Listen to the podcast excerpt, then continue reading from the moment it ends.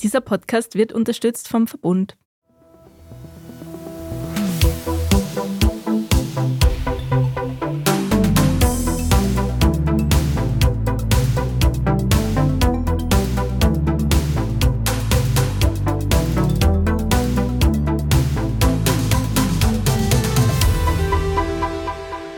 Ihr hört Edition Zukunft Klimafragen, den Standard-Podcast zu Klima und Umwelt. Ich bin Alicia Prager.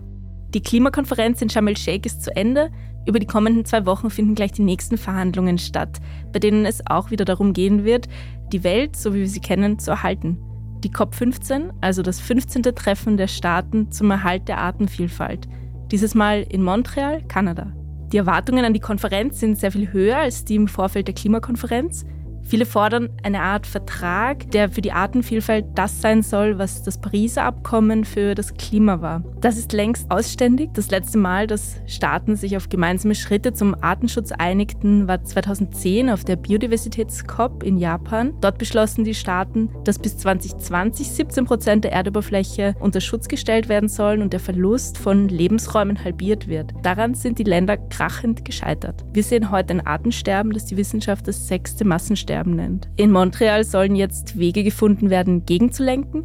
Im Studio mit mir sitzen Gabriele Obermeier vom Ministerium für Umwelt und Klimaschutz und Helmut Gaugitsch vom Umweltbundesamt, fachliche Leitung biologische Vielfalt. Beide werden in Montreal für die EU mitverhandeln. Danke fürs Kommen. Frau Obermeier, die Weltklimakonferenz fand unter sehr schwierigen geopolitischen Bedingungen statt. Die Energiekrise, Russlands Krieg, viele neue Gasprojekte. Was bedeuten denn diese Startbedingungen für die Biodiversitätskonferenz? Die geopolitische Lage ist unverändert derzeit, leider. Generell kann man sagen, dass diese globalen Konflikte sich auf internationale Verhandlungen auswirken, ihre Schatten darauf werfen.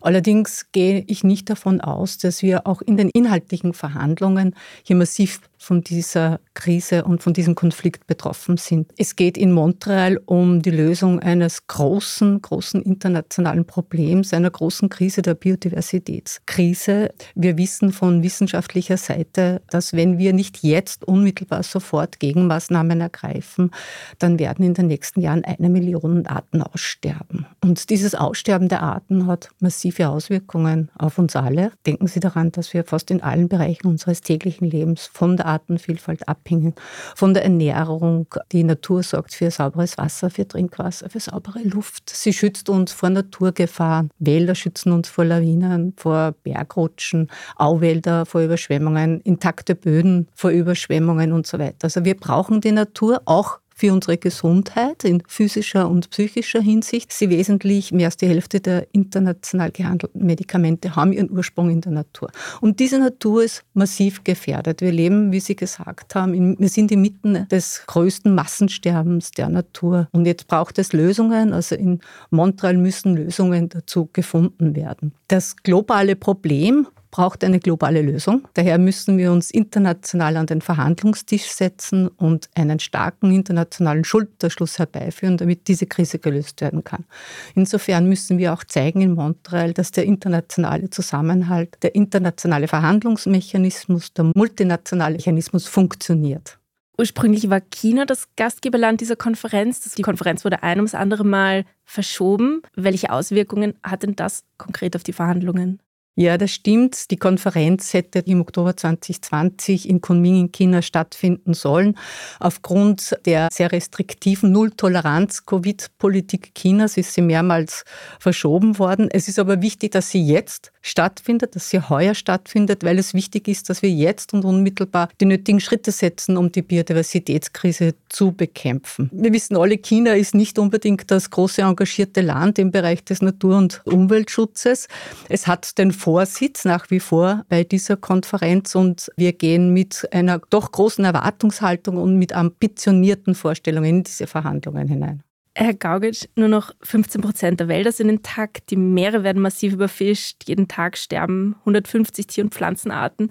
Sieht echt alles andere als gut aus. Was muss denn geschehen, um diesen Trend aufzuhalten? Ja, wir beschäftigen uns im Umweltbundesamt ja auch mit diesen Fragestellungen, den Ursachen des Biodiversitätsverlustes. Durch Biodiversitätsmonitoring stellen wir auch den Zustand der biologischen Vielfalt in den Ökosystemen, den Arten, auch der genetischen Vielfalt dar. Und das ist leider der Befund, der Österreich EU-weit, aber eben auch global leider zu machen ist. Und dagegen zu steuern, hier und jetzt, ist wirklich ein Gebot der Stunde.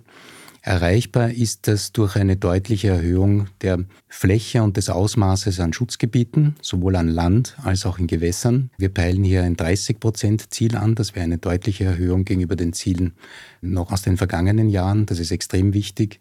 Und teilweise ist es auch wichtig, diese Schutzgebiete da auch noch Flächen und Bereiche vorzusehen, wo wir unter strengen Schutz stellen. Das heißt außer Nutzungsstellung oder auch verschiedene andere Maßnahmen, die dazu führen, dass Arten und auch Ökosysteme wirklich streng streng geschützt werden. Dort kann sich dann biologische Vielfalt wieder etablieren. Degradierte Ökosysteme können wiederhergestellt werden und wir erreichen so rasch, aber eben auch schrittweise hier hoffentlich eine Kehrtwende. Wir haben vorher gehört, China als Gastgeberland ist nicht so sonderlich ambitioniert, was neue Ziele angeht. Was passiert denn, wenn keine ambitionierten neuen Schritte gesetzt werden? Wohin führt uns dieser Trend, wenn er sich einfach so fortsetzt? Ja, wie Gabriele Obermeier vorher gesagt hat, wir sind hier als Weltgemeinschaft wirklich gefordert. Es braucht ja gemeinsame Lösungen und einen gemeinsamen Weg, um diese Ziele auch zu erreichen. Wenn diese Ziele nicht erreicht werden, dann hat uns der Weltbiodiversitätsrat mit seinem Befund auch ganz klar aufgezeigt, wie weiter Biodiversitätsverlust stattfinden wird. Und das ist keine Option, weil damit verlieren wir unsere Lebensgrundlage. Damit haben wir weiterhin durch intensive Land- und Gewässerbewirtschaftung Biodiversitätsverlust durch den Klimawandel, durch die Ressourcenentnahme, Rohstoffe, auch durch Schadstoffeinträge und invasive Arten. Dem ist gegenzusteuern und eigentlich nicht handeln und nicht verfolgen, konsequentes Verfolgen dieser Ziele kann keine Option sein, weil dann geht es weiter mit dem massiven Biodiversitätsverlust, wie wir ihn derzeit feststellen. Frau Obermeier, Sie sind Teil des Präsidiums der Konferenz und verhandeln für die EU mit. Wie wird die Konferenz für Sie ablaufen? Können Sie uns kurz mitnehmen in Ihre Arbeit, die bevorsteht? Ja, sehr gerne. Man darf sich jetzt das nicht vorstellen, dass die Konferenz äh, alleine jetzt die Aufgaben betrifft, sondern es im Vorfeld der Konferenz ja schon viele, viele Vorbereitungen, Sitzungen gegeben hat, damit wir in Montreal am Verhandlungstisch sitzen können. Und zwar auf verschiedenen Ebenen. Sowohl international hat es eine Reihe von Vorbereitungssitzungen der verschiedenen Gremien der Konvention Biologische Vielfalt gegeben. Da gibt es ein wissenschaftliches Gremium, es gibt ein Gremium zur Überprüfung der Umsetzung, es werden Workshops veranstaltet und so weiter. Also es gibt da auf internationale einen sehr intensiven Vorbereitungsprozess für die Beschlüsse, die dann in Montreal auf dem Tisch liegen. Das bedeutet auch, dass wir uns als Mitgliedsland der Europäischen Union sehr aktiv einbringen in die Vorbereitungen der EU und damit die EU auch bei den Verhandlungen eine starke Stimme hat, da bedarf es auch vieler Vorbereitungen. Also seit 2018, seit der letzten letzten Vertragsstaatenkonferenz in Sharm el-Sheikh übrigens, haben wir gestartet mit den Vorbereitungen jetzt schon für diese COP. Also da ist schon viel Arbeit getan worden. Und als Mitglied des Präsidiums der Vertragsstaatenkonferenz ist es auch meine Aufgabe dafür zu sorgen, dass die Abläufe bei der Konferenz korrekt ablaufen, dass die Zeitpläne eingehalten werden, dass Dolmetscher zur Verfügung stellen, wenn Abendsitzungen einberufen werden und dass vor allem auch die Interessen der Europäischen Union in den Prozess eingebracht werden, also in den organisatorischen Prozess zur Konferenz eingebracht werden. Das ist meine Aufgabe dabei. Welche Anliegen nimmt die Europäische Union mit nach Montreal? Welche Anliegen nimmt Österreich mit? Wir gehen mit sehr ambitionierten Anliegen in die Verhandlungen hinein, denn es gibt ein großes Problem zu lösen und wir müssen in Montreal die Lösungen finden, die Lösungen vereinbaren. Wenn das, das Massensterben der Pflanzen und Arten weitergeht, hat das massive Auswirkungen auf uns alle, auf jeden Einzelnen von uns. Das dürfen wir nicht vergessen. Wir entziehen nicht nur uns die Lebensgrundlage,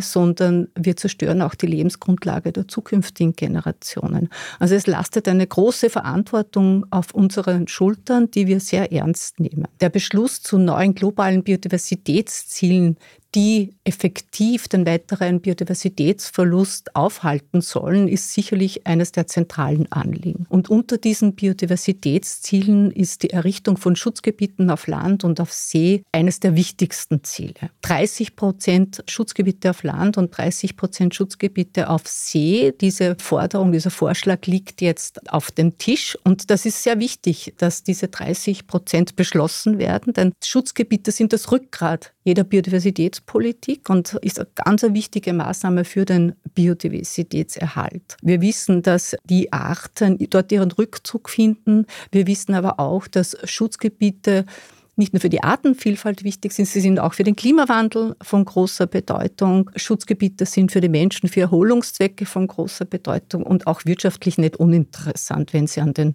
Tourismus denken. Also Schutzgebiete sind wirklich ein ganz, ganz wesentliches Instrument für den Biodiversitätserhalt.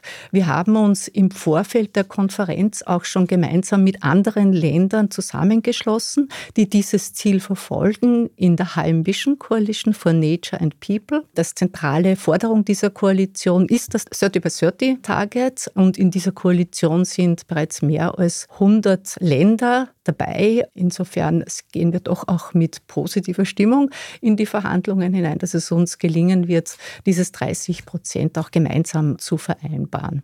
Und wie gesagt, Österreich ist auch in dieser ambitionierten Gruppe dabei. Und wie sehen das die Länder, die nicht in der ambitionierten Gruppe dabei sind? Wo liegen hier die Knackpunkte in der Verhandlung, die es noch zu überwinden gilt? Ja, wenn es um Schutzinteresse geht, stehen dem gegenüber sehr oft Nutzungsinteressen. Das ist in der Regel so. Die Wälder im Süden, in der globalen Südhälfte, im Amazonas-Regenwald werden genutzt aufgrund wirtschaftlicher Interessen. Sie werden gerodet, um dort landwirtschaftliche Nutzfläche zu erzeugen. Die Weltmeere werden ausgefischt aus kommerziellen Interessen und auch um das Konsumverlangen der nördlichen Halbkugel zu erfüllen. Also diese Interessen stehen den Schutzinteressen gegenüber.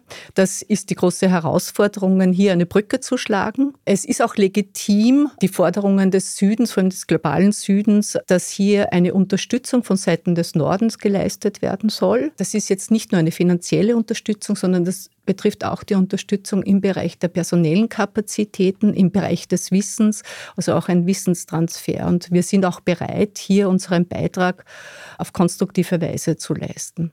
Sie haben den Amazonas angesprochen. In Brasilien steht ja ein Wechsel der Regierung bevor, der auch auf der Klimakonferenz sehr stark zu spüren war. Einerseits war da das Verhandlungsteam von dem weiterhin amtierenden ähm, Präsidenten Bolsonaro dabei und das Team von dem kommenden Präsidenten Lula war auch vor Ort. Wie wird denn diese Spannung die Konferenz beeinflussen? Lula übernimmt ja erst mit 1. Jänner das Amt. Wird es hier schwieriger, zu einer Einigung zu kommen oder sorgt diese Wahl vielleicht schon für Momentum? Wir hoffen sehr, dass sich das positiv auswirken wird, denn Brasilien ist neben anderen lateinamerikanischen Ländern sicherlich einer der Hauptverhandlungspartner und nicht immer ein einfacher Verhandlungspartner. Und wir hoffen sehr stark, dass dieser Regierungswechsel in Brasilien sich auch bei der Konferenz in Montreal positiv auswirkt. Schon auch vor Antritt Lulas. Wir machen eine kurze Pause und sind gleich zurück. Die Energiewende muss gelingen. Sie ist überfällig, alternativlos und vielfältig. Manchmal ist sie weit weg, besteht aus Wasserkraftwerken, Windparks und Photovoltaikanlagen. Und manchmal ist sie ganz nah, bei uns zu Hause. Wir bei Verbund arbeiten mit aller Kraft daran, Österreich mit erneuerbarer Energie in eine sichere Energiezukunft zu führen. Gemeinsam sind wir die Kraft der Wende. Verbund. Gaugic, Greenpeace hat eine Umfrage dazu veröffentlicht, wie der Zustand der Artenvielfalt wahrgenommen wird in Österreich. Und dort kam heraus, dass die Menschen das Gefühl haben, dass zumindest in Österreich noch alles in Ordnung ist. Fehlt das Bewusstsein für das Artensterben? Ja, wir nehmen das in unseren Arbeiten als Umweltbundesamt schon auch wahr, dass das Thema Klimaschutz, Treibhausgasemissionen und auch wie das die Bevölkerung wahrnimmt und betrifft, dass es da einen Unterschied gibt zur Wahrnehmung im Bereich der biologischen Vielfalt und der Artenvielfalt. Ich denke, dass auch gerade diese Konferenz und die wichtigen Ziele, die dort verfolgt werden und hoffentlich auch erreicht werden, auch eine gute Gelegenheit sind, um das Bewusstsein und die Wahrnehmung der Öffentlichkeit auch da hier wieder zu stärken, weil es nämlich so ist, dass wirklich Klimaschutz und Biodiversitätsschutz Hand in Hand gehen sollen, weil eben oft die ähnlichen oder gleichen Probleme ja die beiden Krisen verursachen und weil auch Lösungen, die in beiden Fällen notwendig sind, nur Hand in Hand gehen können. Also wir denken, dass eine Zunahme des Bewusstseins bei der Bevölkerung schrittweise erfolgen wird und dass diese auch wichtig ist. Gerade auch die Lösungen, die sowohl zur Reduktion von Treibhausgasemissionen und damit zum Klimaschutz beitragen und zum Erhalt der biologischen Vielfalt, die liegen nämlich auf der Hand, die gibt es im Moorschutz, im Bereich der Grünlandbewirtschaftung, im Bereich der Erhaltung auch des Regenwaldes. Die sind diejenigen, die tragfähig sind und die auch die Zielerreichung ermöglichen werden. Ich glaube, das merken und spüren die Menschen auch zunehmend. Auch wenn es derzeit so ist, dass man Klimawandel, die steigenden Temperaturen oder auch Extremereignisse halt als Mensch mehr fühlt, als jetzt vielleicht den Biodiversitätsverlust wahrnimmt. Aber ich glaube, auch das erfolgt schrittweise und in Wirklichkeit ist eben auch hier unsere Lebensgrundlage, die biologische Vielfalt. Und damit ist jeder und jede Einzelne ja davon abhängig. Lebensmittel, Medikamente, Kosmetika, viele Bereiche. Ich glaube nicht, dass den Menschen in Österreich der Artenverlust total an ihnen vorbeigegangen ist. Wenn Sie daran denken, ans Insektensterben. Da hat es Beobachtungen bei den Menschen gegeben, dass auf der Windschutzscheibe weniger Insekten auf einmal zu Tode kommen als früher oder dass beim Frühstück im Garten auf dem Marmeladebrot keine Bienen mehr sich finden. Also das Bienensterben ist angekommen. Oder auch, dass in der Früh die Vögel nicht mehr so zwitschern wie früher. Also diese Beobachtungen haben die Menschen sehr wohl gemacht. Und ein gewisser Anteil der Bevölkerung, glaube ich, sehr wohl, dass das Artensterben angekommen ist. Oder denken Sie an den Flächenverlust. Also wir können das beobachten. Die Menschen sehen das, wenn Flächen verbaut werden, wenn auf Grünflächen Einkaufszentren entstehen. Also das nimmt man wahr und ich glaube, viele denken auch nach, was da passiert. Und ich muss auch sagen, dass Gott sei Dank merken wir es noch nicht so massiv, denn wenn wir es merken würden, dass die Arten verloren gehen, ist es schon zu spät. Wir können keine Art wiederbringen sind verloren gegangen. Und daher ist es wichtig, dass wir jetzt, solange wir noch nicht alles verloren haben und unsere Natur noch so halbwegs gut ausschaut, obwohl wir mit einem massiven Artenverlust konfrontiert sind, dass wir jetzt die Schritte setzen, die notwendig sind, um die Vielfalt zu erhalten. Das merkt man vermutlich auch daran, dass die erfolgreichsten Bürgerinitiativen auf europäischer Ebene es ums Bienensterben und um den Artenerhalt geht wenn wir da beim Thema Bürgerinitiativen und Themen, die für sehr viel Aufregung in der Öffentlichkeit sorgen, sprechen. Unter anderem wird es auf dieser Konferenz auch um Gentechnik gehen. Warum? Was wird dabei diskutiert? Es wurde global, auch in der Europäischen Union und in Österreich ja frühzeitig erkannt und auch wissenschaftlich untermauert, dass gentechnisch veränderte Organismen auch Auswirkungen auf die biologische Vielfalt haben können, nämlich auch nachteilige Auswirkungen auf die biologische Vielfalt, je nachdem, was hier verändert wurde, mit, mit welchem Eingriff und auch mit welchen daraus sich ergebenden Eigenschaften. Daher hat auch hier die Weltgemeinschaft frühzeitig reagiert, hat vor mehr als 20 Jahren 2000 das Cartagena-Protokoll für die biologische Sicherheit beschlossen, verabschiedet. Das ist ein Protokoll, das auch zur Konvention biologische Vielfalt dazugehört. Das wurde aus diesem Kontext heraus auch verhandelt und beschlossen.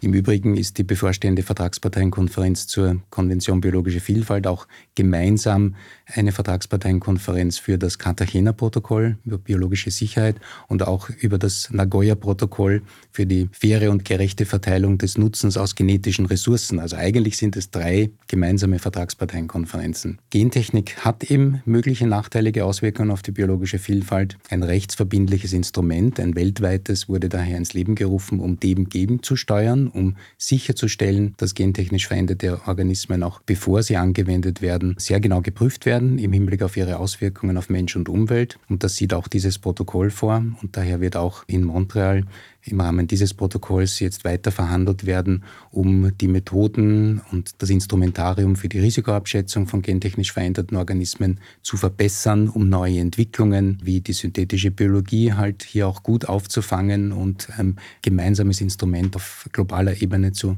schaffen, damit man mit den Risiken dieser Organismen und auch dieser Produkte entsprechend umgehen kann. Stichwort biologische Sicherheit. Im Vorgespräch hatten Sie die Diskussion zur digitalen Sequenzinformation erwähnt. Worum geht es bei dieser Diskussion? Das ist jetzt noch ein eigenes Thema. Das ist kein Thema des Cartagena-Protokolls und der Gentechnik. Bei der digitalen Sequenzinformation geht es auch um ein wichtiges Thema, das in Wirklichkeit auch entscheidend sein wird für einen möglichen und hoffentlich erfolgenden Kompromiss in Montreal. Bei der digitalen Sequenzinformation geht es darum, dass zunehmend das, was schon in der Vergangenheit passiert ist, nämlich dass man biologisches Material von einem Land in das andere gebracht hat, um daraus interessante, auch ökonomisch interessante Produkte zu machen. Stichwort Produkte aus dem Regenwald, die zu einer Weiterentwicklung führen und aus denen man Medikamente oder Impfstoffe oder auch sonstige interessante Produkte machen kann. Da wurde frühzeitig erkannt, dass es hier auch so ist, dass die Länder, aus denen dieses biologische Material stammt, sehr oft überhaupt keinen Nutzen daraus äh, ziehen, dass woanders, zum Beispiel in der industrialisierten Welt, daraus ein Produkte gemacht werden, die dann verkauft werden. Das wurde auch eine Zeit lang unter dem Stichwort Biopiraterie diskutiert etc. Es wurde auch hier ein Instrument geschaffen, um dafür zu sorgen, dass durch konkrete Abkommen die Ursprungsländer dieses biologischen Materials auch einen Nutzen daraus ziehen können. Jetzt ist es aber mittlerweile so, dass das biologische Material oft gar nicht mehr notwendig ist, um ein interessantes Produkt zu entwickeln, sondern dass die sogenannte digitale Sequenzinformation, also die Information darüber, wie man das biologische Material erzeugen kann, auf der DNA-Ebene ausreicht, um ein Produkt zu machen. Und die Länder, aus denen ursprünglich das biologische Material stammt, haben dann natürlich auch berechtigt gesagt, also auch hier braucht es einen entsprechenden Mechanismus, um die gerechte Verteilung des Nutzens sicherzustellen. Ein sehr, sehr intensiver und auch in der Vorbereitung sehr, sehr kontroversieller Diskussionsprozess ging dem voran. In Montreal wird auch hier jetzt wichtig sein, einen Kompromiss zu erzielen. Materiell, wie man das regelt, aber wahrscheinlich wird es realistischer sein, zumindest einen sehr, sehr konkreten und auch einen gemeinsamen Prozess sicherzustellen, dass ein Beschluss in den nächsten zwei Jahren erfolgen kann, der dann auch die Weltgemeinschaft zufriedenstellt. Sie haben gesagt, dieses Thema wird entscheidend für einen erfolgreichen Abschluss der Verhandlungen. Heißt das, dass Länder des globalen Südens fordern könnten, im Gegensatz zu einer Zusage zu dem 30 bis 30 Ziel, hier eine konkrete Zusage zu haben? Also kann man sich das so vorstellen, dass das als Kompromisslösung beide Seiten sich ein Stück entgegenkommen? Das sind die Verhandlungsblöcke, die wir derzeit wahrnehmen, auch im Entstehungsprozess. Es werden im Wesentlichen die drei Themen, die globalen Biodiversitätsziele 2030, die Gabriele Obermeier auch vorher dargestellt hat, zum einen, zum anderen eine tragfähige Lösung zu diesem Thema der digitalen Sequenzinformation. Und hier wird es dann entsprechende Kompromisse geben müssen, die auch wechselseitig erfolgen. Und das dritte Thema der Finanzierung. In diesen drei Blöcken wird sich ein Kompromiss abspielen in den letzten Tagen, in den letzten Stunden in Montreal. Frau Obermeier, wir haben vorher schon über das 30-Prozent-Ziel gesprochen. Wie schwierig schätzen Sie es denn ein, bei den Verhandlungen diesmal auf einen grünen Zweig zu kommen, einen Abschluss zu finden? Warum gibt es bis jetzt noch keine Einigung? Mit welchen Erwartungen fahren Sie nach Montreal? Es wird nicht einfach werden. Das haben die Vorverhandlungen auch schon gezeigt. Aber wir fahren trotzdem mit einer großen Erwartungshaltung nach Montreal, denn es geht um viel. Es geht um den Halt der Natur und wir haben im Gepäck auch unsere Verhandlungspositionen. Wir wissen teilweise schon, was die Forderungen von anderen Verhandlungspartnern sind. Und jetzt geht es darum, sich gemeinsam an den Tisch zu setzen und Lösungen zu finden. Und wir sind optimistisch, dass wir ambitionierte Lösungen finden, weil wir müssen ambitionierte Lösungen finden. Es geht um nichts weniger als die, wie schon oft gesagt, heute um die Lebensgrundlage der Menschheit und auch um die Lebensgrundlage der zukünftigen Generationen. Und das dürfen wir nicht auf die leichte Schulter nehmen. Das ist eine große Verantwortung und wir müssen dieser Verantwortung in Montreal gerecht werden. Wir haben vorher über die Regenwaldnationen gesprochen. Wie sieht es denn aus mit den Nationen, die in der Fischerei sehr, sehr stark tätig sind? Ich denke jetzt vor allem an das Gastgeberland China zum Beispiel. Die 30-Prozent-Regelung soll ja auch für die Weltmeere gelten. Wo verlaufen die Verhandlungslinien hier? Die Weltmeere sind ein großes Thema. Allerdings ist die Einrichtung von Schutzgebiete gerade auf hoher See ist außerhalb des Zuständigkeitsbereichs der Konvention biologische Vielfalt. Da gibt es eine andere internationale Konvention, die United Nations Convention on Law of the Sea, wo derzeit ja auch ein Umsetzungsabkommen verhandelt wird. Und dort wird es dann auch darum gehen, das Ziel, das wir beschließen, umzusetzen. Aber das wird sicherlich auch kein einfaches Thema werden und wir werden am Verhandlungstisch zusammenrücken müssen und gemeinsam Lösungen finden müssen. Zum Abschluss, darüber haben wir schon immer wieder gesprochen, aber was sind denn ganz realistisch Ihre Erwartungen, mit welchem Abschluss Sie von der Konferenz zurückkommen werden in zwei Wochen? Ich erwarte mir, dass wir ein neues globales Abkommen für den Erhalt der Biodiversität mit im Rucksack nach Hause nehmen, dass das 30-Prozent-Ziel verankert ist, wo aber auch verankert ist, dass der Rest der Fläche, also die 70 Prozent, nachhaltig bewirtschaftet werden, dass eine nachhaltige Landwirtschaft stattfindet, dass sich die Staaten dazu bekennen, die Wälder nachhaltig zu bewirtschaften, die Meere nachhaltig zu befischen, nachhaltige Aquakultur zu betreiben. Es geht aber auch die Wirtschaftssektoren, dass in den wirtschaftlichen Sektoren die Biodiversität stärker verankert wird, sodass der globale Fußabdruck generell reduziert wird. Also dieses Abkommen, das erwarte ich mir. Wir werden auch ein Verhandlungsergebnis mitnehmen, das sicherstellt, dass die notwendigen Ressourcen auf allen Ebenen dafür bereitgestellt werden, damit diese Ziele erreicht werden. Ich erwarte mir auch, dass wir für die Überprüfung der Umsetzung einen starken Mechanismus festlegen, wo wir nachschauen können in 2026, wie weit sind wir, können wir, wenn wir so weiter tun, die globalen Ziele erreichen oder sind wir noch immer nicht auf dem richtigen Weg, um dann auch Nachschärfungen zu machen in den nationalen Zielsetzungen. Das sind die Verhandlungsergebnisse, die ich mir erwarte. Und wir haben auch national hier schon unsere Aufgaben erfüllt. Wir haben vor zwei Jahren bereits seitens des Ministeriums einen sehr umfassenden partizipativen Prozess gestartet zur Entwicklung einer neuen nationalen Biodiversitätsstrategie, wo wir uns schon vereinbart haben, unsere Beiträge für den Erhalt auch der globalen Biodiversität. Eine wichtige Grundlage war dafür auch die Zielsetzungen der EU-Biodiversitätsstrategie. Also wir haben diese Verantwortung national auch schon aufgegriffen und unseren Beitrag dazu gemeinsam mit allen verantwortlichen Stakeholdern und Akteuren erarbeitet.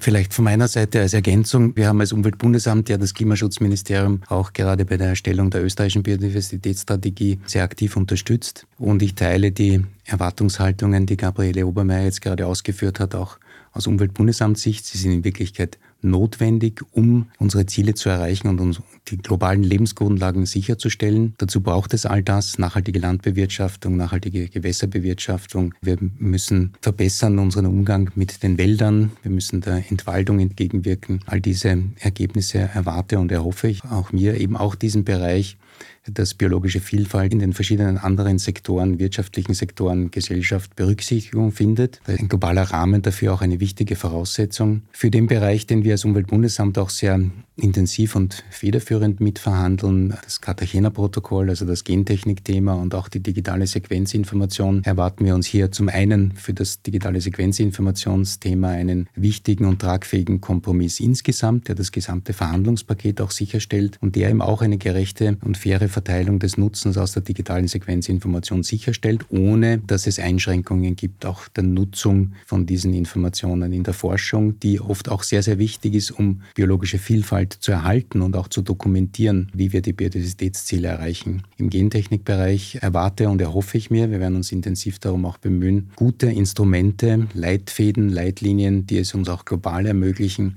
die Risiken von gentechnisch veränderten Organismen, zunehmend auch der sogenannten synthetischen Biologie, besser beherrschen zu können und auch ein System, das wir in Österreich bereits haben, in der Europäischen Union, hoffentlich auch weltweit tragfähig umsetzen können. Viel Erfolg dabei. Danke fürs Kommen. Vielen herzlichen Dank. Danke. Wenn euch der Podcast gefällt, dann bewertet uns doch auf iTunes oder anderen Podcast-Plattformen. Für Rückmeldungen, Anregungen, Kritik schreibt uns an podcast.derstandard.at.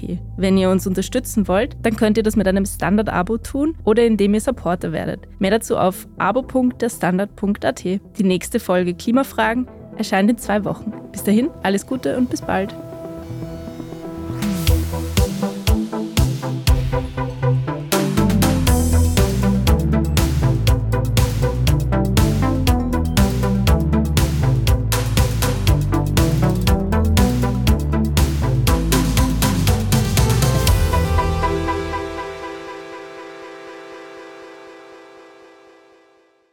Die Energiewende muss gelingen. Sie ist überfällig, alternativlos und vielfältig.